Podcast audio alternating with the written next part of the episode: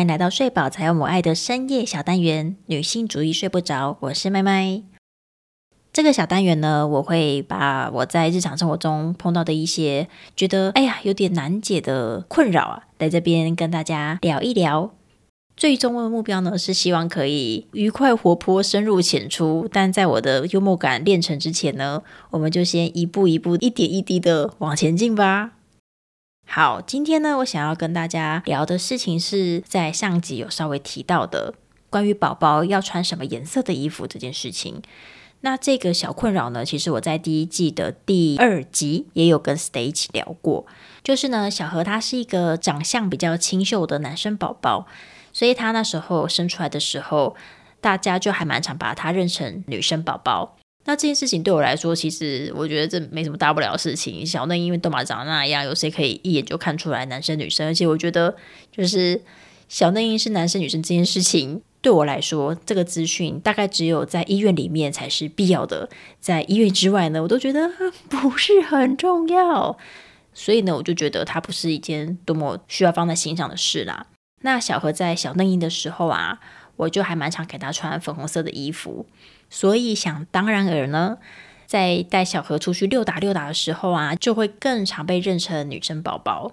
那当路人们在跟我确认宝宝的性别的时候，他们都会很惊讶，说：“哇，竟然是男生宝宝哦！他长得比较清秀啊，之类之类之类的，这都还好。但偶尔呢，就会听到说：哇，是男生宝宝哦！那你为什么给他穿粉红色？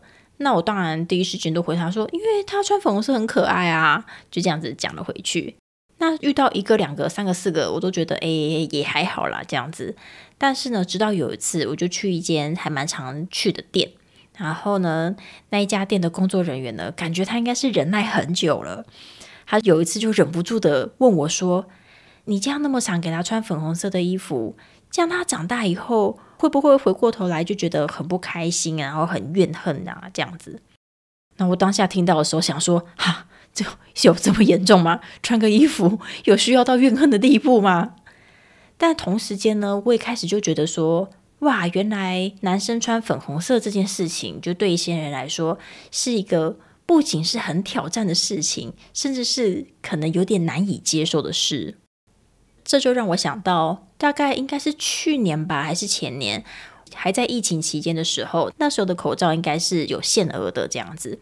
那那时候，因为分配给小朋友的儿童口罩，可能就有一批几乎都是粉红色这样子。那在那时候的防疫记者会上面，就有记者提出来说：“哦，有家长反映说，这个儿童口罩啊都是粉红色的，所以他们家的小男生不敢戴，怕戴了之后去学校会被会被人家笑这样子。”那那时候就是这个发言呢，就引起了还蛮多讨论嘛。就有些人可能就觉得说：“哈。”现在都什么年代了？为什么为什么小男生戴粉红色口罩还要被笑？或者是口罩本身就没有什么性别之分啊？有什么好不敢戴的？有什么好笑的这样子？但是，但是虽然那时候蛮多的舆论会觉得啊，这个这个这个问题很荒谬啊，但它其实也是反映了这个这个刻板印象仍然还是很真实的存在，然后甚至是很真实的存在在我们下一代的小朋友身上。所以，包含刚才口罩的事件呐，以及我自己碰到的一些稍微有点挑战我为什么你要给小男生穿粉红色的衣服的这些话里面，我忍不住就开始在想说，不是很常听人家讲说什么哦，外在都不重要，最重要的是你的内涵吗？我就开始觉得这句话其实真的就是心灵鸡汤，说来骗人的，你知道吗？就是。外在怎么可能不重要？就除了我们也很常听到什么佛要金装啊，人要衣装啊，像这样子的话之外，我在刚才那些例子里面看到的是，当你的外在、你的外表、你所穿的衣服，然后你你身上的那些配件的形象呢，是不符合这个社会对你的期待，或是不符合某些人的眼光对你的期待的时候，不只是你的内在，连你整个人的本质都是会被质疑的。比方说，哦，你明明就是一个男生。然后你你还穿成这个样子，你是不是其实怎样怎样怎样怎样啊？女明是个女生，你还穿成那个样子，是不是你其实怎样怎样怎样怎样？就会有这些莫名其妙的去否定你这个人的一些声音。可是呢，回过头来，我这个人确实是信仰刚才那一句心灵鸡汤的，就是我是信仰者外在不重要，最重要的是你的内涵。那当然我也知道外在不可能是完完全全不重要啦。但是我觉得最重要的事情是你的内在强大了，然后你有这个权利去选择你的外在是长什么样子，你可以选择你喜欢的样子来跟这个世界互动跟沟通。所以对我来说，这个重点是在于他有没有足够多元的选择，以及他有没有足够的自由去选择自己想要的外在的样貌。好啦，那当然，毕竟小何还是一个小宝宝嘛，特别是他当他是小嫩婴的时候，他可能话也还不太会讲，他可能也看不太到自己身上到底在穿些什么东西。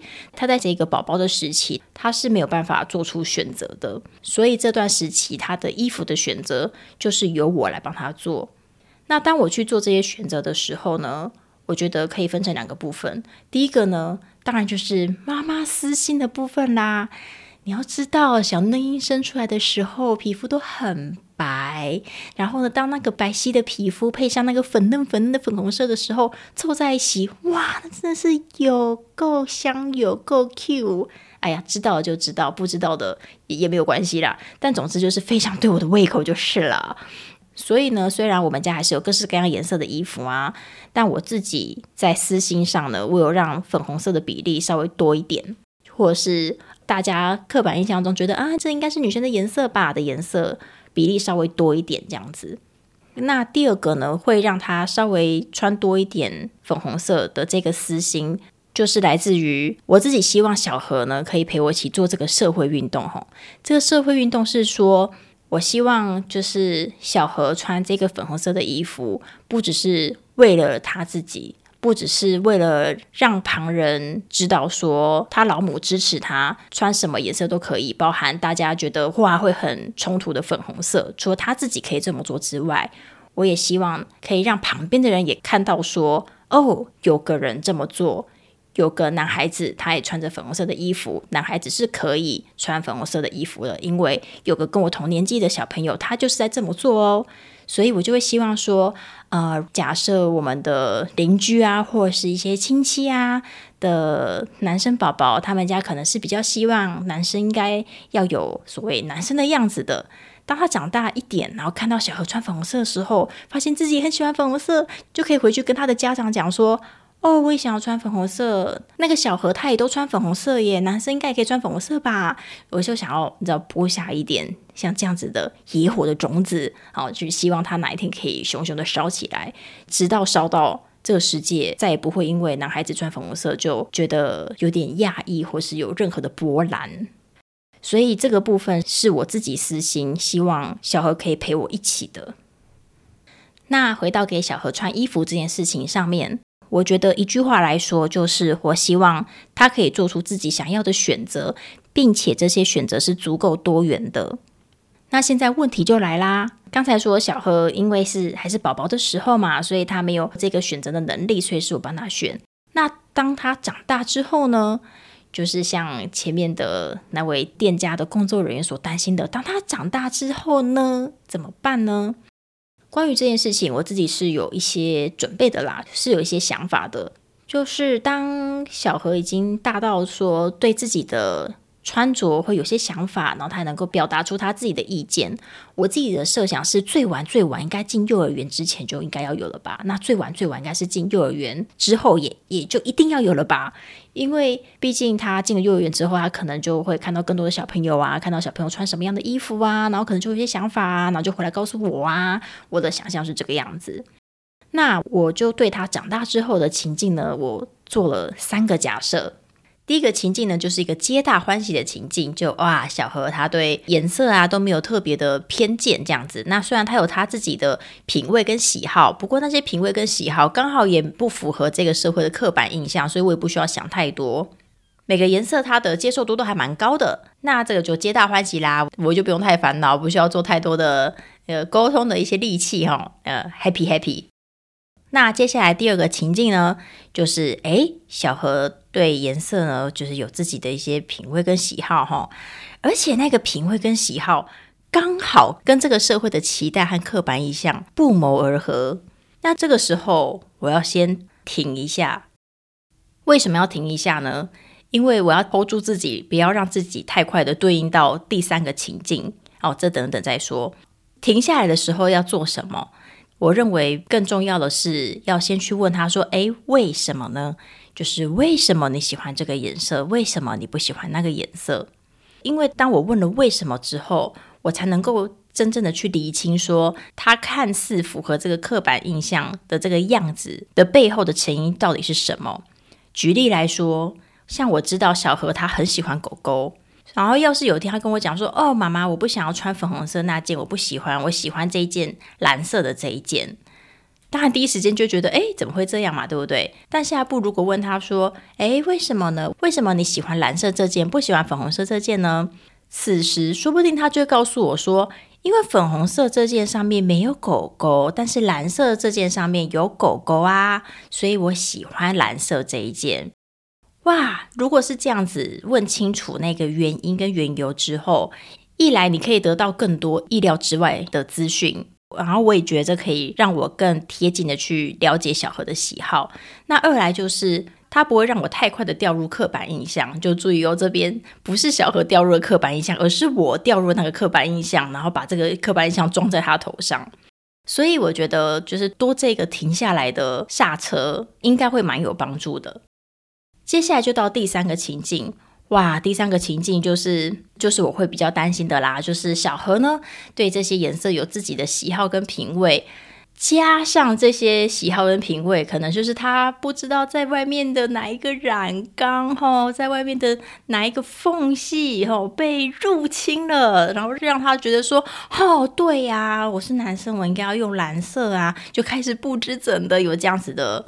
我没有那么偏好的这个刻板印象进来，我觉得这个时候其实就是让他的耳边多一个声音啦，就是我当然也会让他知道说，哎，其实这些颜色跟性别并没有直接的关系啊，男生也可以喜欢各式各样的颜色，没有一定要喜欢蓝色之类之类之类的。我觉得，我想大家应该心里都会有一套自己想好的一些说法。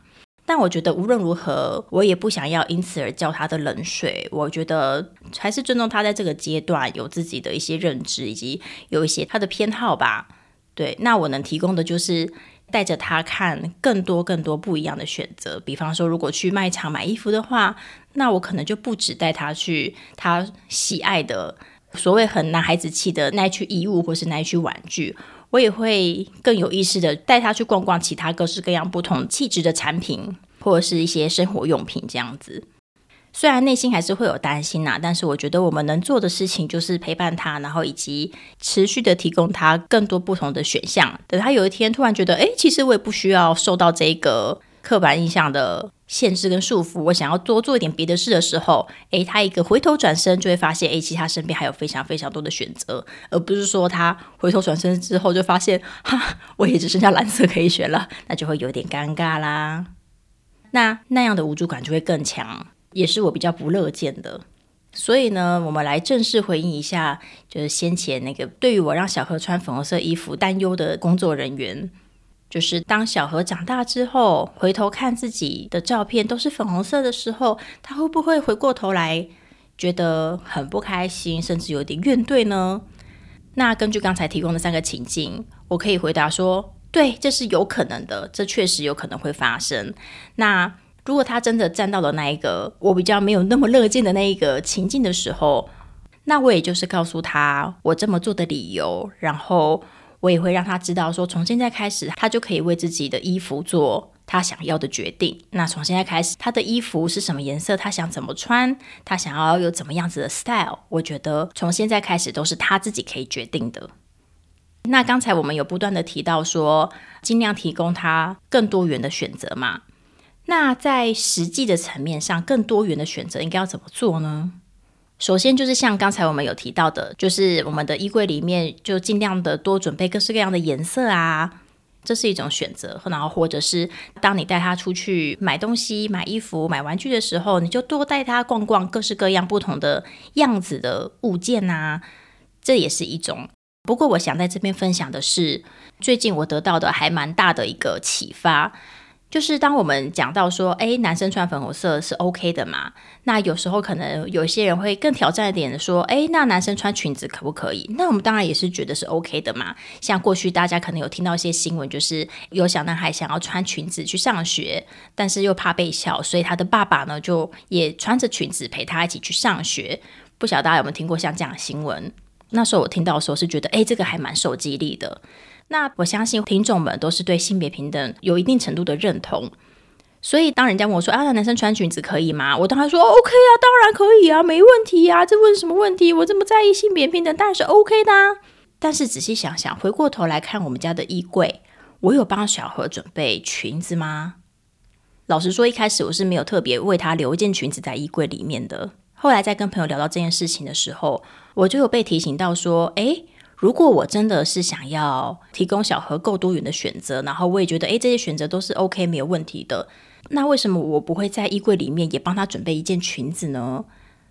意思就是说，虽然我们都说 OK 都可以，可是当孩子打开衣柜的时候，假设他今天想要穿裙子，却找不到裙子的时候，那就等于我帮他设置了一个很高的门槛，让他想要裙子的时候没有那么容易可以得到。所以我就回过头来反思我们家的衣柜。就是当我认为说，诶，每一个选择都 OK 的时候，我是不是也帮这些选择设置了同样的可触及性呢？同样的容易触及的途径呢？当然，我知道我自己还是有自己的局限跟自己的一些极限呐。就是说，虽然我觉得，诶，让小何穿粉红色的衣服上街，如果有遇到什么样子的质疑，我我觉得，哎，这个对我来说很容易就可以回应，然后很容易就可以为他捍卫。但是如果今天我手边有一件非常花花、非常蕾丝，然后非常所谓的女孩子气的衣服，然后我有没有这个勇气让小何穿上，然后并且带他出去的时候去对抗那一些那一些质疑跟那一些挑战？其实老实讲，我觉得程度真的还是有差。然后我也我也会觉得说，哇，要面对更大的声音，我也觉得是相当匹配。然后短时间内还没有想要主动的去影响这些挑战，所以我知道我自己的限制在这边，但这并不代表我有这个权利就把这个蕾丝花花边的衣服从小何的衣柜里面拿掉。所以小何的衣柜里面还是保有那一件可爱漂亮的裙子。那保留的目的呢，就是我希望有一天，如果小何在衣柜捞捞，发现哎有这件裙子，然后他真的很喜欢，他还真的很希望可以穿上去的时候，他可以毫无负担的就穿上去。那当他穿上去之后，当我们一起踏出家门的时候，如果有任何的挑战前来，我也会陪在他身边，一起去捍卫他有穿上这套衣服的权利。那讲到这边，刚才一直提到的是衣服的颜色跟形式嘛。我想要再多提醒一点的是，这个社会对于男孩能穿什么、女孩能穿什么的这些限制啊，不绝对不仅止于颜色跟形式而已。这些颜色跟形式其实都可以拉大一点到气质的层面。也就是说，哪些衣服、哪些物品的气质，大家会觉得说，哦，这个是符合男孩子的气质；那哪一些符号、哪一些特征，又是符合女孩子的气质？那我对自己的期许是，就除了打破这些气质之外，也是要提供孩子各式各样的气质选择。那他们有这样子的权利去选择各式各样的气质。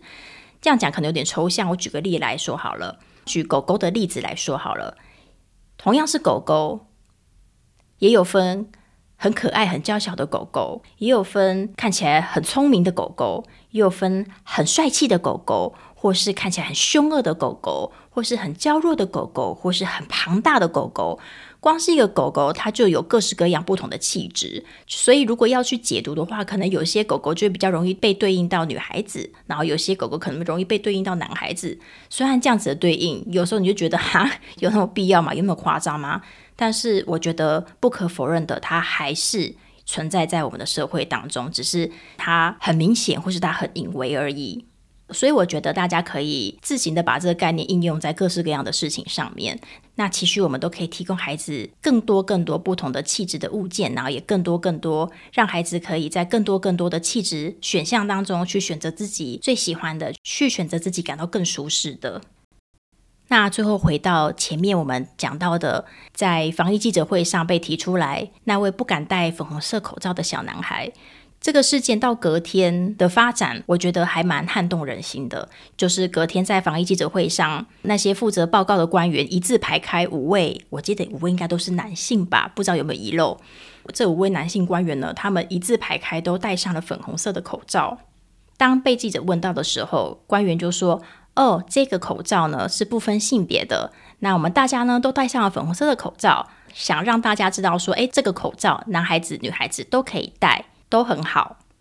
我觉得这个事件很撼动人心的地方，就是他们用自己的身教，然后在一个大家都看得到的场合之下，然后为这些孩子示范了，任何人都不需要因为他的外在选择了怎么样子的物件来佩戴而被取笑。然后他也同时示范了每一个人都有选择的自由，然后每个人都应该要有不因为自己的选择而感到害怕的权利。那我今天的分享就先到这个地方。今天话说的也是不少，应该也可以睡得不错喽。大家晚安，拜拜。